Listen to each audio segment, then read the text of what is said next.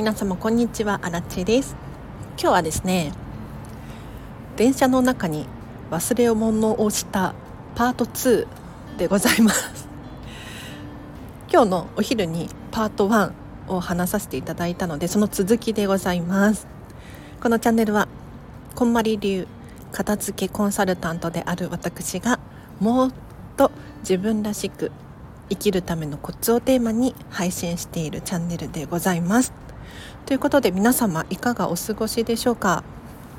あらちはですね。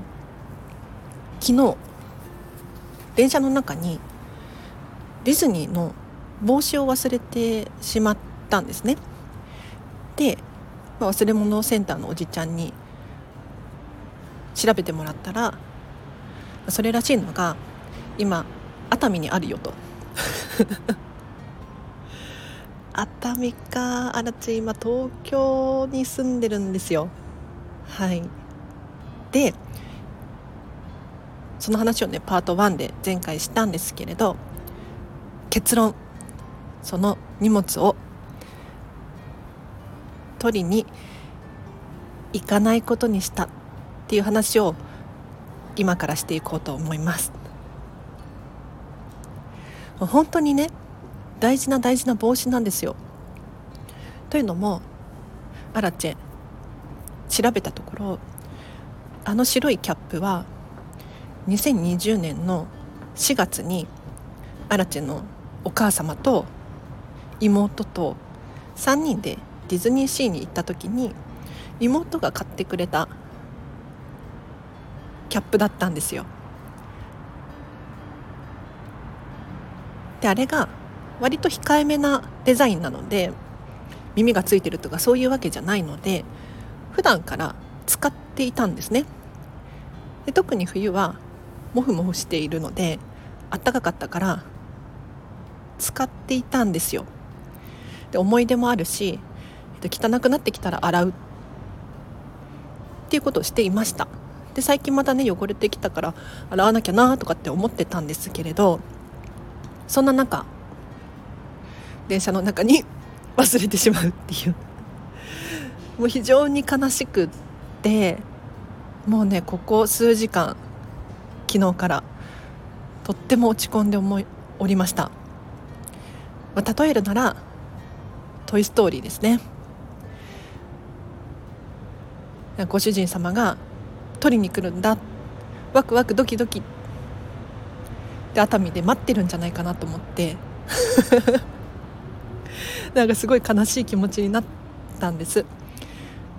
じゃあアラチェどうして取りに行かないの？もちろん理由はいろいろあります。まず熱海までの交通費が往復で4000円弱かかる。もうこれは新しいの買った方が安いレベルです。でさらに家から往復で、まあ、大体4時間かかる。これはなかなかしんどいですよ。でもどうしても大切なものだったら皆さん取りに行きますよね。私もね実は取りに行くつもり満々だったんです。ただ急に心がすっと落ち着いてお別れすることができたんです。でこの方法をね皆さんにお伝えしたいなと思うんですがはい。今目の前に物がなくても物とテレパシーでお話ししてください。急に怪しい話になりましたけれどあのもう気持ちの問題です。はい。今その帽子を想像して熱海駅の忘れ物センターに他の忘れ物たちと一緒に並べられている嵐のディズニーの白いキャップを想像する。私はあなたのことが大好きだったよと。今でもすごく愛してるし洗って使おうと思っていた。最近お父様に「その帽子いいね」って褒められて嬉しかった。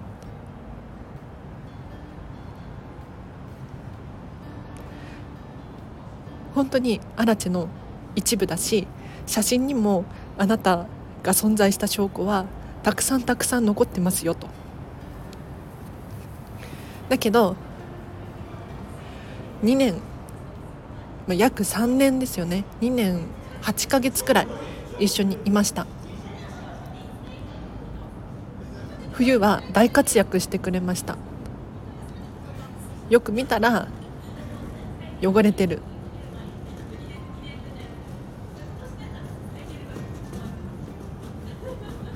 頑張ってもあとワンシーズンだったと思う。目の前にその帽子がいると思っていろいろ語りかけたんですよ。その結果なんかねスッとアラチェの中で納得したんですよね。無理に取りに行かなくていいよ取りに来なくていいよって帽子が言ってくれたような気がしたんですよ。あくまで気持ちの問題ですよ皆さん。はい。そこで手放す覚悟が決まりましたね。でさらに言うとあの帽子って言っても結局素粒子の塊なんですよ。この世界は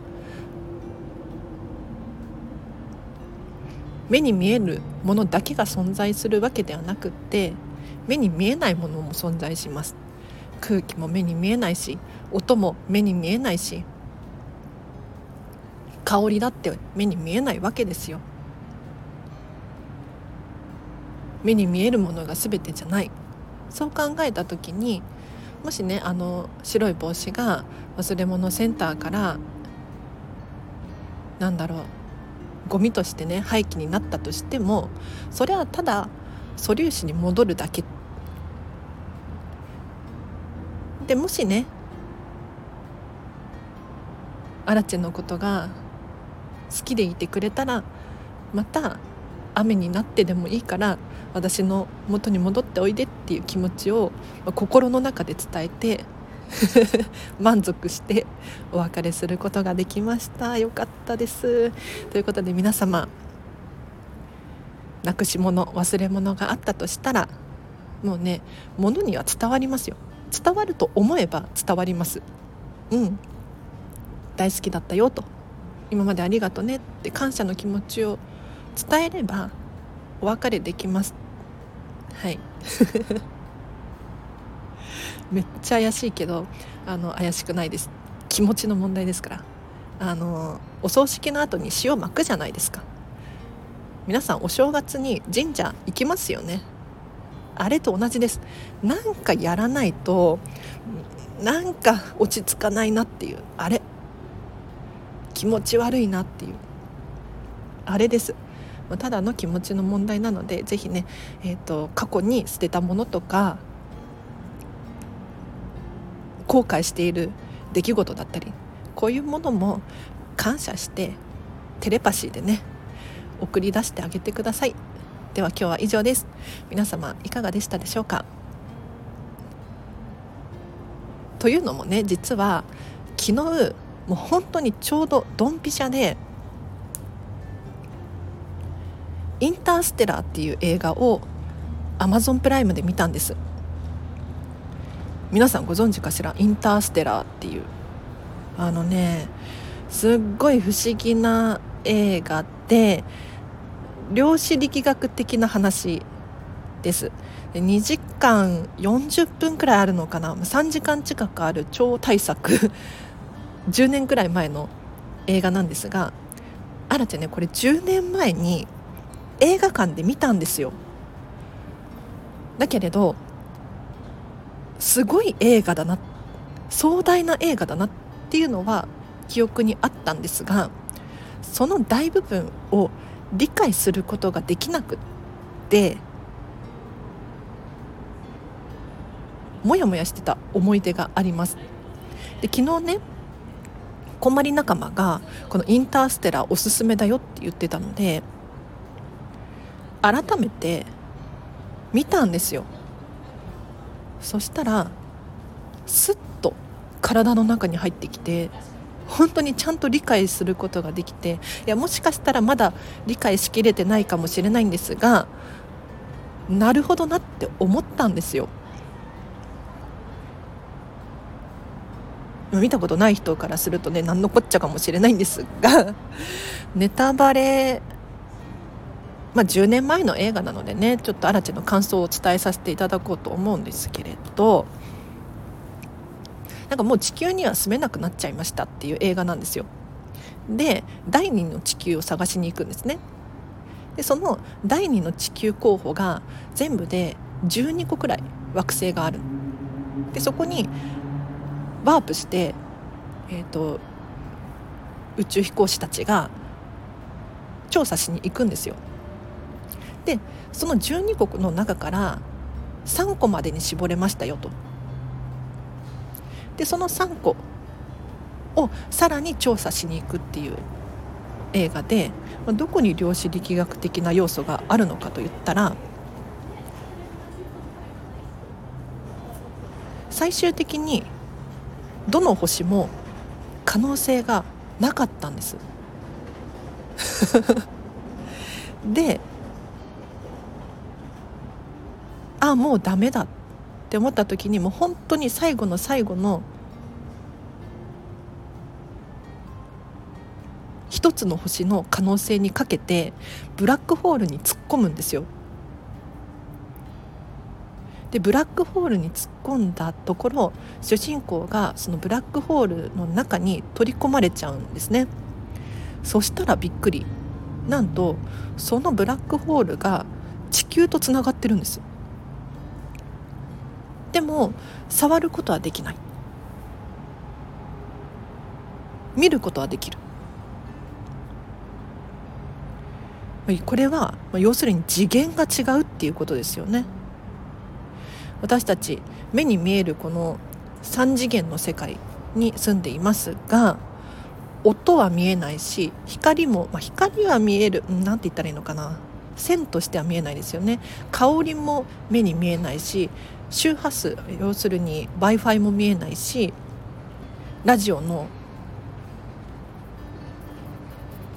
電波も見ることができないけれど波として確かにそこに存在してるんですよ。だってアラチの声聞こえてますよね。これは皆様の耳から入って脳がキャッチして理解している。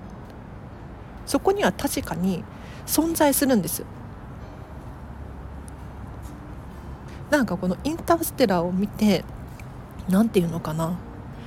近くにいるとか遠くにいるとかあと時間過去未来現在っていうのを一切無視することができるかもしれないって思ったんですよ。でそこでふとね荒地の忘れたディズニーのキャップに語りかけてみたら語りかけることができたっていう めちゃめちゃ怪しい話なので皆様あのインターステラーおすすめでございます。1.7倍くらいで見たらねもうあっという間に終わるのでぜひぜひ見てください。では今日は以上です。このチャンネルは基本的に毎日お片付けについて話をさせていただいております。まだこのチャンネルフォローしてないよっていう方がいらっしゃいましたら是非チャンネル登録チャンネルフォローお願いいたします。で今日の放送が良かったっていう方は是非チャンネルあ違う放送いいねボタンありますのでいいねボタン押してください。あらちに質問等ございましたらコメントまたはレターで送ってください。